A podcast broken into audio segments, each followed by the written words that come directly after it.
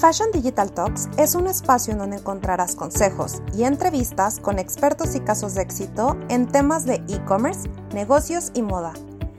Planea tu ruta digital, toma acción y posiciona una marca que trascienda. Siempre a la moda. Hola, hola, bienvenidos, bienvenidas al episodio del día de hoy. Me gustaría presentar a Philippe Boulanger. Eh, que es director general del eShow. Ahorita nos va a platicar más al respecto, con expertise en comercio electrónico, marketing y tecnología financiera.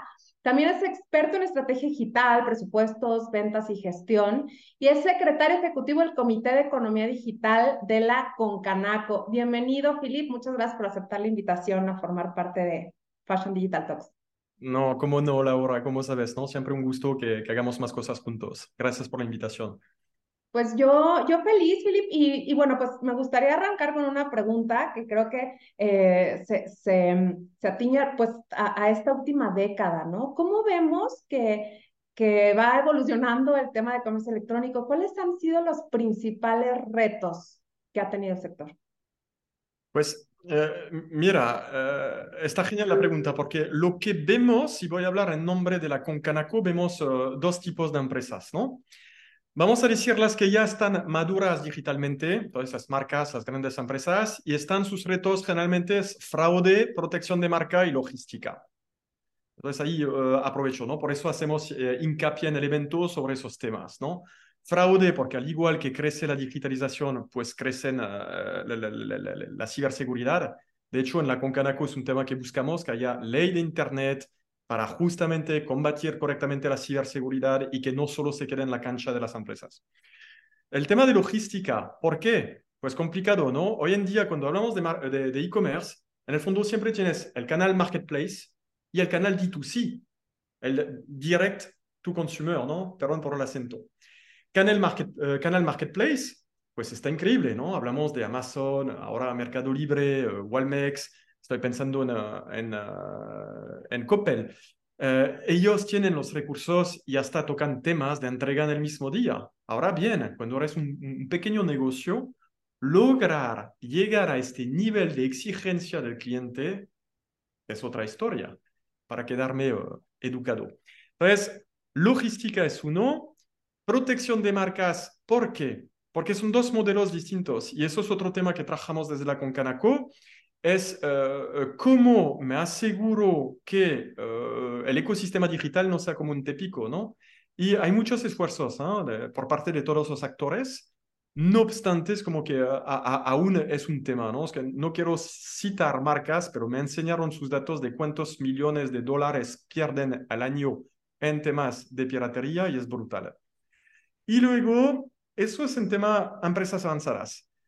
Temas macroeconómico, pues eh, seguimos con una brecha digital. Y por eso justo es lo que hablábamos, de decir, oye, la mediana y la pequeña empresa se digitalizan, ¿cómo van en cuanto a e-commerce? Muy complicado. Son otros retos. Se enfrentan, no tienen los presupuestos y, uh, bueno, se, se, se, se mueven de otra forma, ¿no? Entonces, por ahí van los retos hoy en día. Y, bueno, esto de lo que, o sea, lo que mencionas de esta brecha, al final, ¿qué esfuerzos estamos haciendo en México para ser justo más inclusivos? Uh, ¿Qué esfuerzos estamos haciendo? Pues creo que muy poco. Uh, de mi punto de vista, muy poco, porque siento que me, me, no, no, como buen francés no me voy a quejar, Uh, voy a intentar sacarlo de forma positiva, ¿no? Um, creo que aún no entendemos bien cómo funciona el e-commerce, ¿no? Es que creo que uh, confundimos demasiado lo que es marketplace, que es un proveedor del e-commerce y un canal direct to consumer. Uh, el único evento inclusivo que conozco en cuanto a e-commerce es el Buen Fin. Es un evento donde todos pueden participar, ¿no? Es esta fiesta muy grande que fue iniciada en la Concanaco, donde invitamos a esas empresas a juntarse. Pero luego en, la parte de educación, bueno, eh, ahí sí, ¿no? Es que hay muchas iniciativas y la hora como la tuya, ¿no? De decir, oye, me voy a especializar sobre un sector y voy a sacar la información para ayudarles a llevar eso. Uh, nivel uh, gubernamental siento que podemos hacer mucho más. Hay un temor sobre qué tipo de mercado estamos construyendo, ¿no? ¿Cómo, cómo hacemos este pastel más grande? Vi unos datos que me presentaron hace poco y uh, da miedo, porque pues uh, cómo evitamos el oligopolio, cómo, cómo en una economía de mercado nos aseguramos que haya negocios para todos, ¿no? Son algunos temas que, uh, que me, encantaría como destacar más, pero no aquí, sino dentro de los esfuerzos de Concanaco, ¿no? ¿Cómo aseguramos este piso parejo entre plataformas, empresa tradicional, SMB, o sea, que en función de tu tamaño de empresa? Sí, y, bueno, qué interesante lo, lo, que nos mencionas. Otro tema que me gustaría tocar más puntualmente, que mencionaste en, en, tu primer eh, respuesta, es cómo proteger también estos derechos de autor ante el, ante el plagio, ¿no? Que, que dices que incluso pues está casi, casi presupuestado, ¿no? Es, es, es impresionante. Sí, es, Así es, perdona, que creo que a veces tenemos algo de delay. No sé si espero que no sea mi internet, tengo corte a veces o quizás es la grabación. Um, sí, ¿cómo hacer? Mira, desde la Concanaco trabajamos con varias marcas para impulsar buenas prácticas y dos, impulsar una regulación. Porque uh, uh, no hay forma de pelear correctamente en, en eso, ¿no? Y insisto, ¿eh? vemos iniciativas, estoy pensando, es como que Mercado Libre tiene su programa de brand protection, vemos otras cosas, entonces sí, eh, son, uh, hay conciencia de este tema y obviamente ahí no voy a hablar uh, como Philip, sino voy a hablar en función de, de, los socios de la Concanaco, de decir, opinamos que se puede hacer mucho más y que este tema aún no ha sido centrado. Y para eso hay que entender qué es el e-commerce y sobre todo cómo se define jurídicamente el e-commerce. Te doy un ejemplo, ¿eh? hablamos de piratería, pero eh, el fraude es un dolor. Hay gente que se dedica a hacer contracargo, es así, es triste decirlo, pero funciona así. Es gente que, que se dedica a robar una identidad y a, a contratar con esta identidad. Cuando entonces es feo lo que voy a decir, ¿no? Una gran marca lo va a poder asumir, una pequeña marca se hunde con eso. Eso te mata el negocio, porque no hay quien, si tu presupuesto eh, tiene cinco cifras, no hay quien aguante eso. Y por lo tanto es como, oye, ¿cómo impulsamos buenas medidas? Entonces ahí también hay, hay una autopista de acciones que tenemos que poner y ojalá una conciencia. Eh, cuando, cuando eres una marca enorme, una gran empresa, tienes eh, eh, trabajadores que se dedican a este tema. Cuando son, son pequeñas empresas, no, no, vas a tener una persona legal o de public affairs o de government en tu empresa. Y por eso existen, creo, las cámaras para justamente pelear esas cosas digo, aprovechando también que estás en el, en el concepto o en el tema, ¿no? Que, que nos, nos preocupa es, es, el fraude. ¿Cómo, no sé si tienes algunas mejores prácticas que nos puedas recomendar, digo, tanto a negocios más pequeños y bueno, también hay proveedores que, que justo están, ¿no? En, el, en, el, en este servicio entonces, hay soluciones, ¿eh? hay, hay, soluciones uh, contra el fraude. Hay un tema con las bases de datos, hay un tema de, también de, uh, que siempre tocábamos con el e-leaders, con los e-leaders, a saber cómo puedo compartir esos datos de personas fraudulentas, ¿no? porque por, por, temas de bases de datos no se puede. mira, Laura, ahí voy a hacer un poco de publicidad sobre el evento que tenemos el 14 de junio. Pues justo hay un panel, ¿no? Y sé que en el panel pues vamos a tener una experta en fraude de Total Play que nos va a explicar cómo eh, buenas prácticas y luego me encanta ver esas soluciones. Uh, hay OPM que viene con una solución para SPAY, para potenciar el SPAY, ¿no?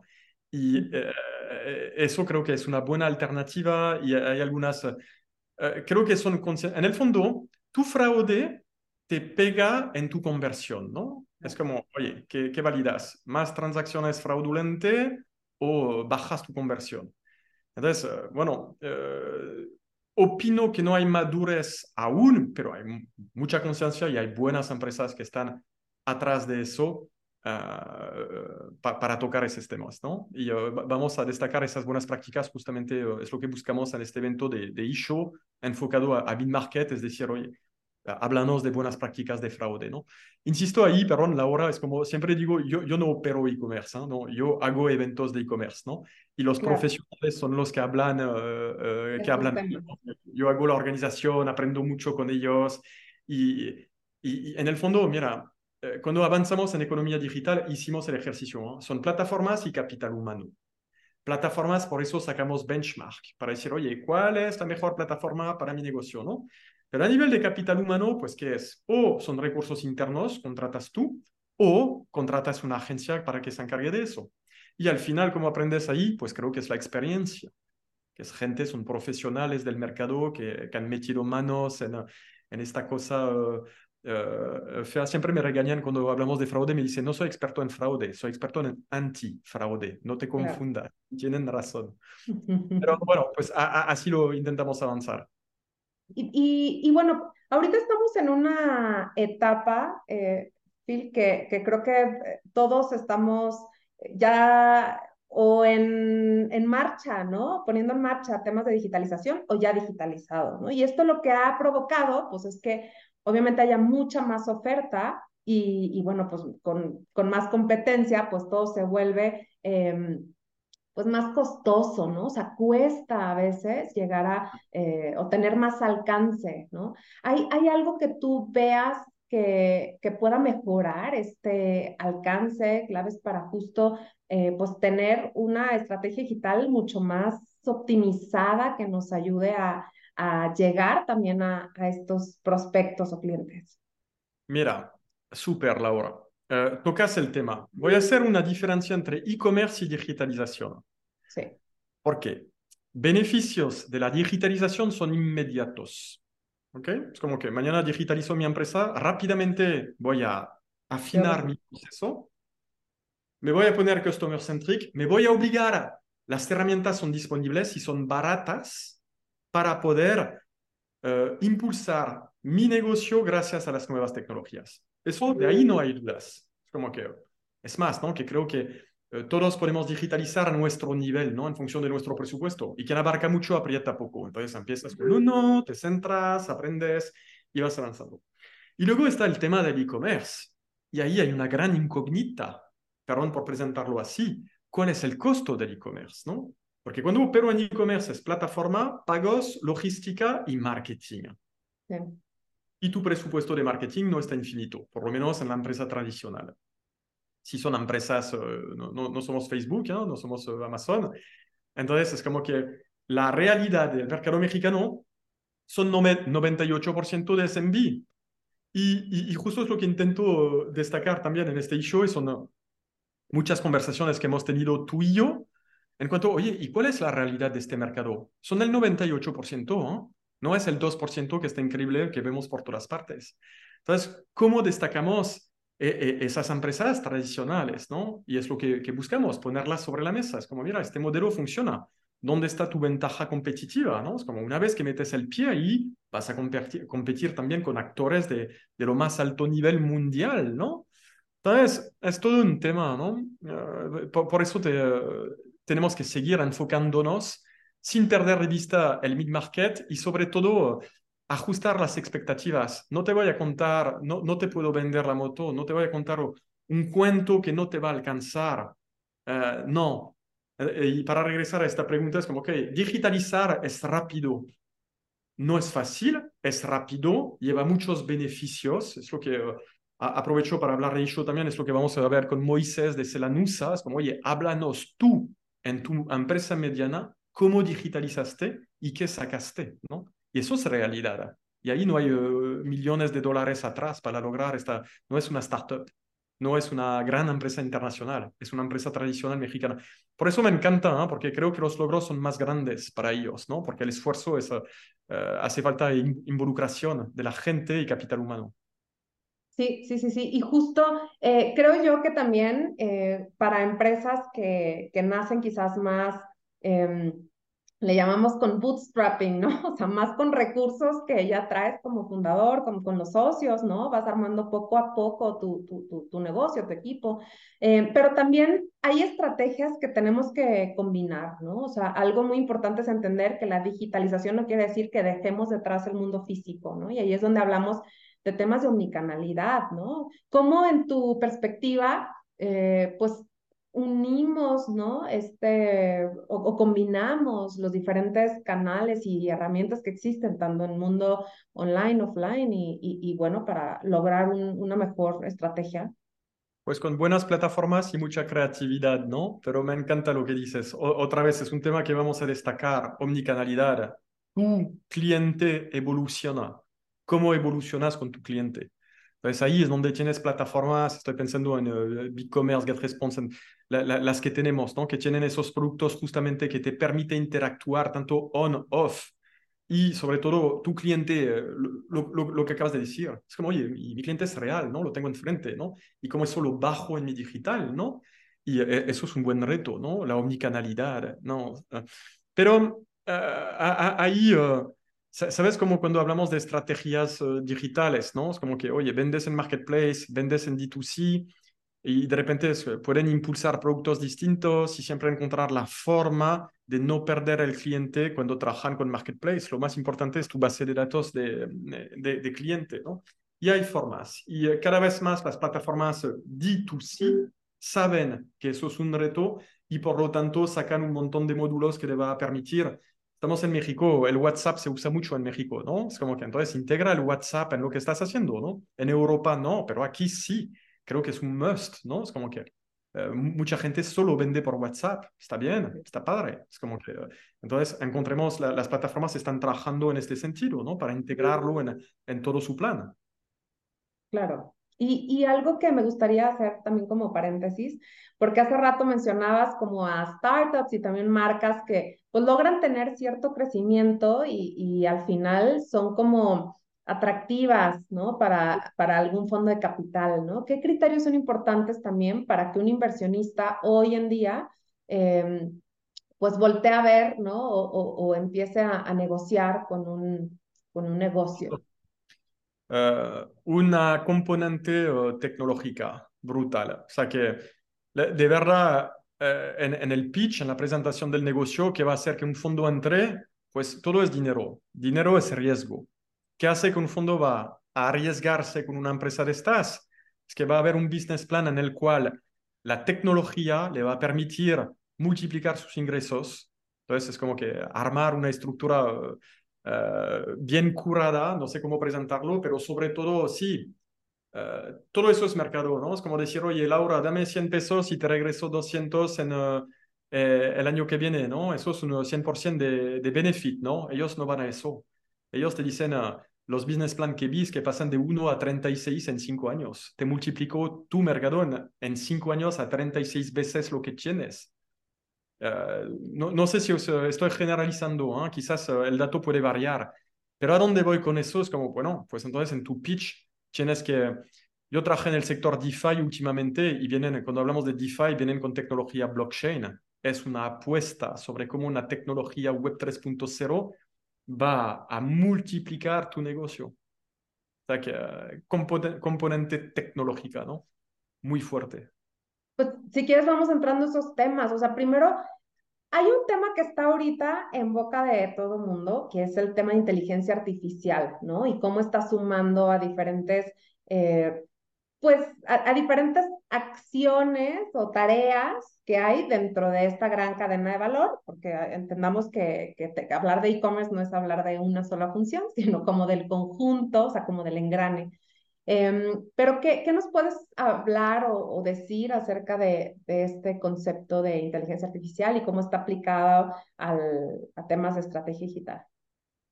Entonces, uh, gracias. Inteligencia artificial, ¿no ves? Inteligencia artificial significa chat ChatGPT, ¿no? Es como que...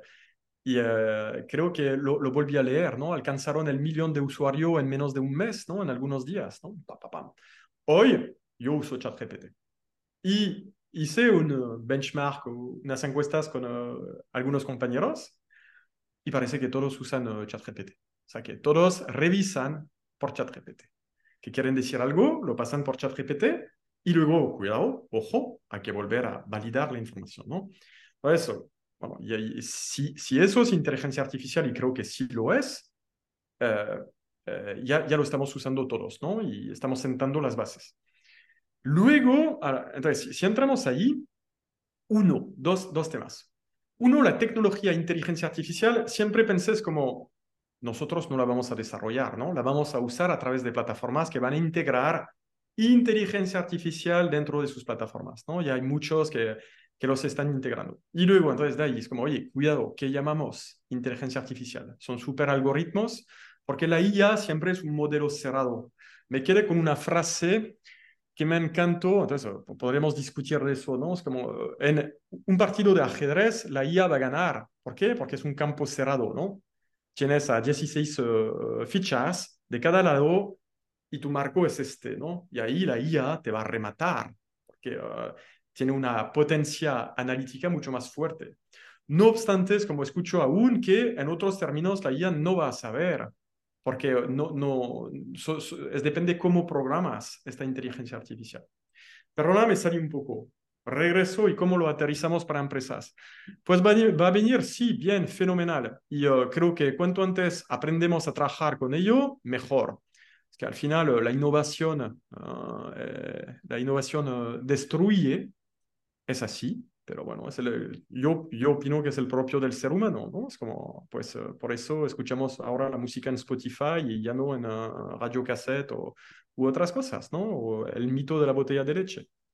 Se va a aplicar y cuidado, bueno, cuidado, da igual en el fondo qué llamamos inteligencia artificial, ¿no? ¿Qué hay atrás? Pero bien, súper, yo feliz de trabajar con ello.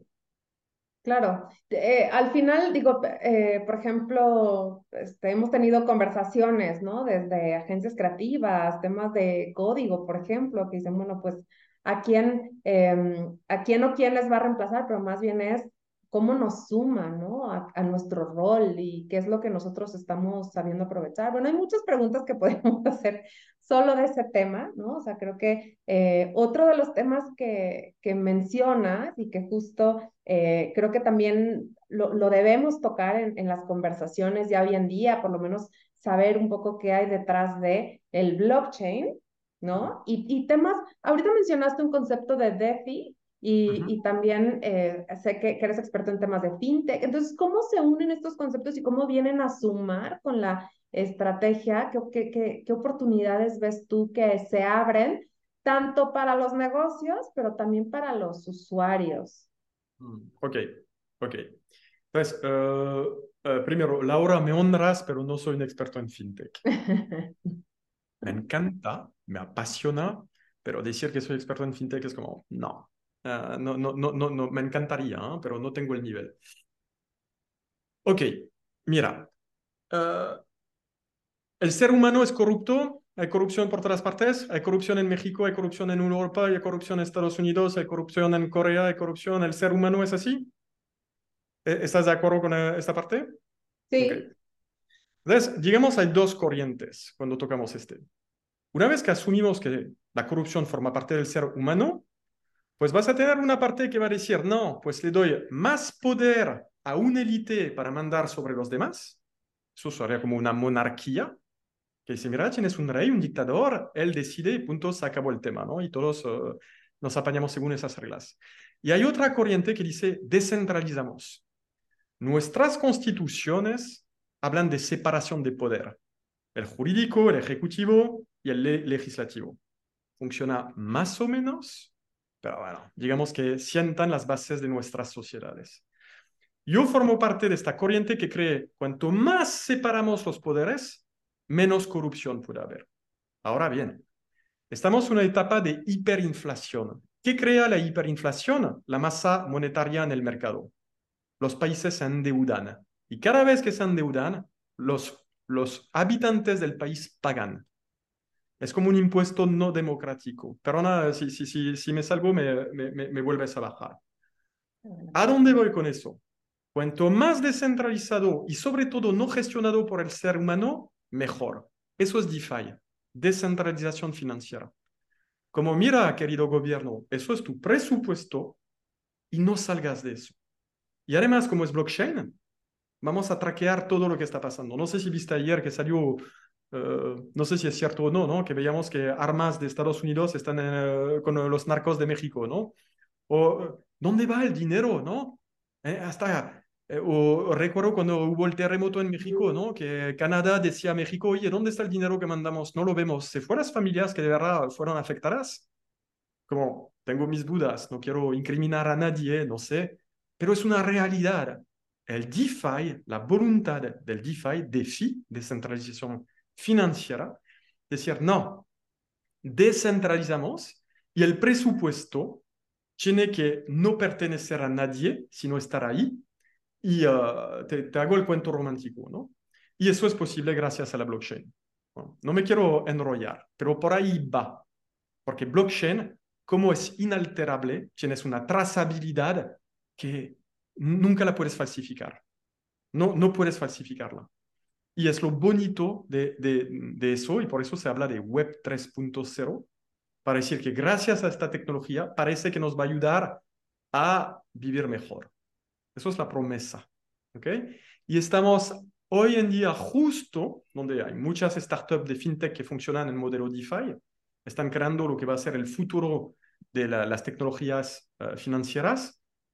Vemos lo que pasa en China, vemos lo que pasa en la Unión Europea, vemos lo que pasa en El Salvador, donde el presidente uh, puso Bitcoin como legal tender. Es súper interesante lo que está pasando.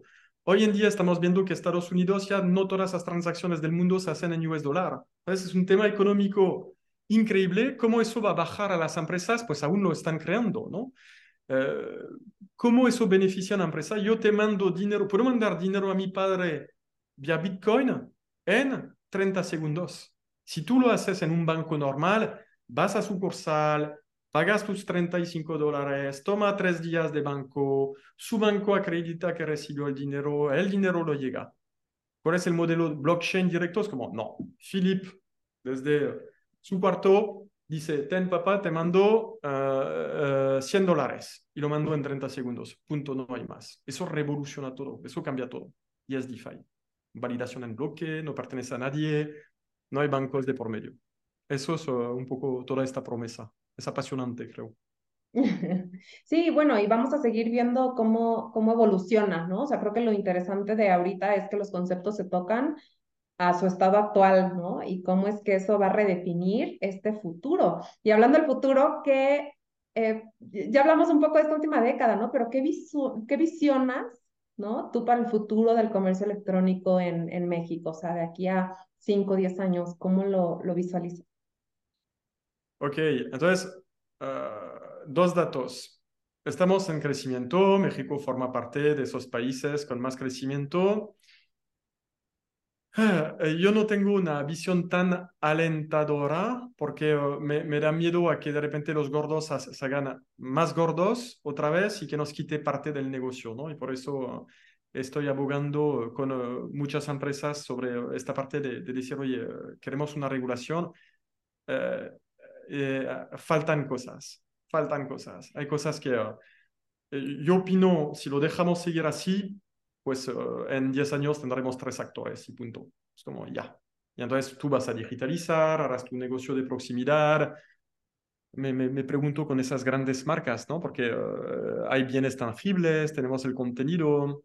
Bueno, mira, quizás eso es el propio uh, de, del ser humano, ¿no? De las economías que, que, que creamos, ¿no?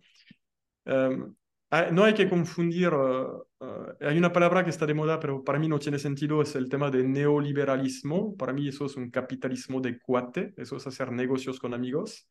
Y creo que tenemos que quitar eso, no queremos eso. Queremos uh, unas infraestructuras que permiten justamente impulsar a más empresarios y, y, siento que tenemos que ser más conscientes. Te, te, te, voy a decir otra cosa. Hay una, un periodista que escribe sobre, uh, José Soto, del economista, que, que escribe sobre uh, el hackeo del uh, buro de crédito en cuanto a datos personales. A todo el mundo le da igual. o sea que tienen tus datos financieros, parece que no hay encuestas sobre este tema y a todo el mundo le da igual. Cuando veo esas cosas, a mí me da miedo. Tengo una visión del futuro diciendo, Dios, ¿qué estamos haciendo? ¿no? ¿En qué momento volvemos a plantear esas conversaciones? Entender qué estamos creando. Quizás es, eh, eh es, un tema mío, ¿no? De decir, mm, uh, de, de, verlo pesimista, ¿no? Pero bueno, quien, quien quiere la, la, paz prepara la guerra, ¿no? Entonces es como tener cuidado con algunas cosas, no, no, no todo es maravilloso. La digitalización sin duda ayuda, está, está genial, es como que es fantástico. Uh, en cuanto a regulación, creo que necesitamos uh, meterle mano. O sea que siento que me encantaría encontrar a más y más empresas de las que con quien estoy hablando hoy en día, preocupada por qué es este México digital que estamos construyendo.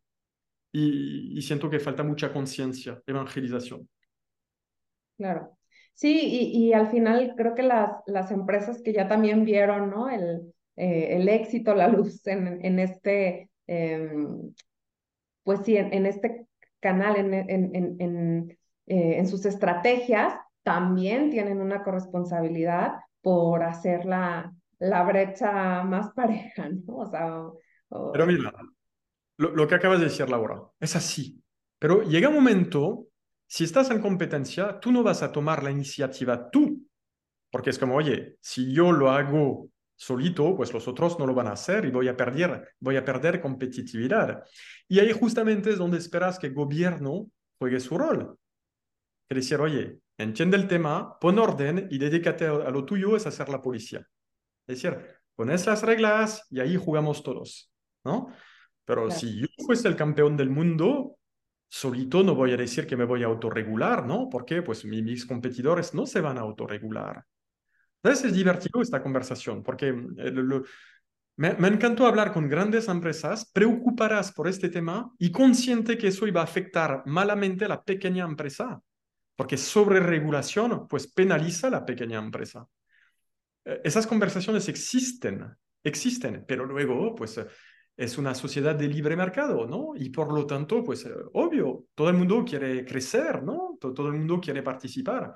Y por eso insisto sobre este tema de regulación. Es como, ok, ahí es donde el gobierno eh, tendría que trabajar para la industria y entendiendo este modelo y bajarlo correctamente. No digo que sea fácil, ¿no? pero para eso, para, para eso buscamos este tema de ley que, que, que trabajamos de la mano con ellos, ¿no?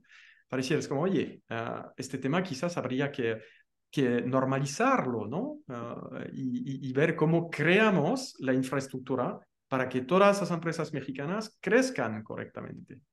Claro. Uh, ahí estamos. Y, y, ya un poco a modo de resumen, ¿cuáles serían tus tres reglas de oro, o sea, para, para realmente lograr, ¿no? Este, este éxito en, el, en, en los negocios digitales? Eh, ¿Cuáles serían tus tres? No, pues uh, uh, ventaja competitiva. Es como que uh, siempre ten en cuenta, es normal, es como que siempre ten en cuenta cuál es tu, nada nuevo, ¿eh? cuál es tu, tu, punto fuerte, ¿no? Y trabaja sobre este punto fuerte. dos, hacer algo que, que nos gusta. E eso Uh, quizás más joven todos empezamos con algo, ¿no? Lo, lo, volví a hablar con un amigo, ¿no? Cuando, cuando con 20 años te decían, oye, ¿qué quieres ser de mayor? Ni idea. Yo no tenía ni idea. Es como, pues no sé, es como que cómo funciona eso, ¿no? Pero con la edad es como, construyes esta experiencia y dices, uh, eso sí, eso no, ¿no? Y, uh, eso serían uh, las dos, ¿no? Y la tercera, no sé si tengo una tercera, pero Sí, sí. Uh, luego cada uno es conocerse, ¿no? Ver en qué somos buenos, ¿no? Y, qué nos atrae, ¿no? Es como que creo que es importante conocernos, ¿no? De, de decir, oye, soy alguien, soy un perfil más introvertido, más extrovertido, ¿cómo quiero funcionar, ¿no? Entonces quizás lo, lo, lo dejaría en esas tres, ¿no? Siempre ventaja competitiva. En el negocio es como, no, no, no, vas a competir contra un monstruo. Entonces personaliza al máximo, ¿no? Dale valor donde otros no le, le, den valor, ¿no? Y así avanzas en este camino, ¿no? Y los otros es sobre, creo que son temas personales, ¿no? Conocernos, ¿no? Que ver cómo funcionamos. Sí, casi, casi dijiste las tres piezas del Ikigai, entonces... ¿En serio? Ah, mira. Yo del Ikigai me quedé con que uh, nunca coma eso hasta que no tengas más hambre. Y uh, eso es uh, cuidar tu cuerpo. Mira qué divertido. Sí, y, bueno, también eh, es la, la, la, pregunta clave, ¿cómo nos recomienda seguir aprendiendo más acerca de estos temas, entendiendo mejor, obviamente asistiendo también a, a eventos como, como estos, ¿no? Como el e-show, en donde se genera tanto valor, Fashion Digital Talks, pero platícanos un poquito más de, eh, bueno, del evento que se viene, ¿no? O sea, ya nos platicaste cuáles son como aquellos ejes que, que se van a tocar y si hay algún otro recurso, libro, aplicación, blog, foro que nos recomiendes. Ok, uh, entonces, blog, yo soy fan de Twitter, o sea que uh, leo mucho en Twitter, uh, soy fan de leer libros viejos, porque en el fondo te das cuenta que es la misma historia que se repite con otras tecnologías. No soy muy uh, académico, eso es un tema mío, uh, necesito acción. Por lo tanto, uh, todo lo que aprendo es contigo y con otras personas, son conversaciones donde te cuentan, porque creo que una cosa es una información que nos presentan y otra cosa es leer entre las líneas, ¿no? siempre pensé como que hay cosas que que no nos cuentan. Ah, este tema de regulación explica muchas cosas. No, no, no lo quiero hablar aquí, pero el tema uh, está cañón. Creo que hay muchas cosas que no nos dicen. Así funciono yo, ¿no? Pero no, no soy el número uno de nada, por lo tanto, pues me, me ha llevado hasta aquí y, lo importante es disfrutar en el camino, ¿no? Es como, ah, no es perseguir algo, ¿no? Es disfrutar el viaje, ¿no? Y eso lo hace la hora, todo lo que aprendí en e-commerce es con los que operan el e-commerce. Estoy pensando en, uh, en, este grupo que teníamos de, uh, de e-leaders, que tenemos en e-leaders, y ellos te cuentan todo, ellos te cuentan todo. Y entonces ahí, gracias a ellos, te das cuenta de qué duele, qué es lo que no duele. Entonces, muchas conversaciones. Claro. Ok, pues eh, muchísimas gracias, Philip, por formar parte de, de este eh, pues de este episodio, ¿no? Por compartir tanta información. Y, bueno, eh, creo que yo me llevo mucho. No sé si hay algo más que quieras eh, compartir, una última frase, invitación em, antes de cerrar. Yo nuevamente agradecerte. No, gracias a ti, Laura. Sí, obviamente, pues hacer la promoción. El show es el 14 de junio, en el cual tú vas a estar, donde vas a moderar el panel de logística. Tenemos un panel de logística de lujo, y uh, entonces, uh, gracias por venir.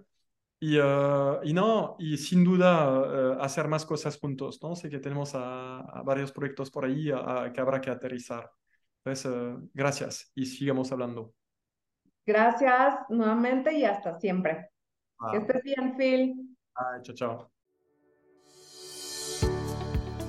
Espero lo hayas disfrutado tanto como yo. Ahora a tomar acción te veo en el próximo episodio y entérate de próximos eventos en nuestras redes sociales.